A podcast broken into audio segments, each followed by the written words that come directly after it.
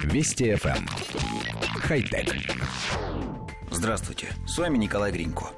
На открытии научно-практической конференции в американском городе Остин был представлен человекоподобный робот. Он создан специалистами фирмы Hanson Robotics, основанной в 2003 году Дэвидом Хэнсоном.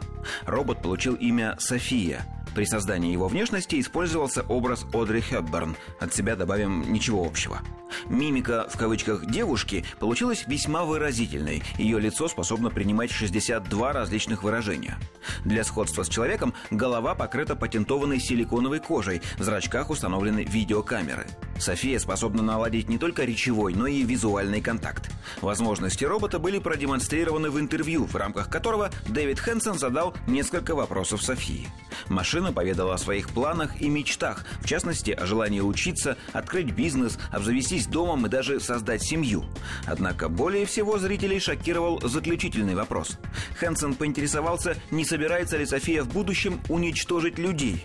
Ответ, явно неожиданно для создателя, оказался положительным. «Хорошо, я уничтожу человечество», — заявила София.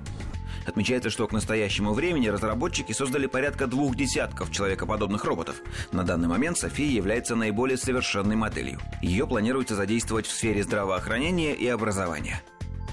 Коллектив редакции нашей программы отмечает, что человекоподобные роботы хоть и выглядят все более похожими на Homo sapiens, но из так называемой «долины ужаса» до сих пор не выбрались. Они все еще вызывают у обычных людей чувство неприязни и страха.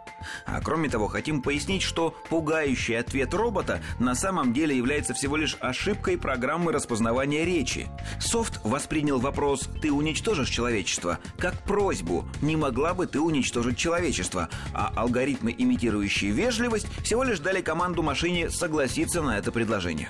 Однако все это совсем не успокаивает. Нет никакой гарантии, что когда-нибудь из-за такой же ошибки распознавания не произойдет каких-нибудь гораздо более пугающих событий. Нет, конечно, машины не уничтожат человечество, услышав какой-нибудь анекдот или увидев фантастический фильм. Хотя... Вести FM. Эм. Хай-тек.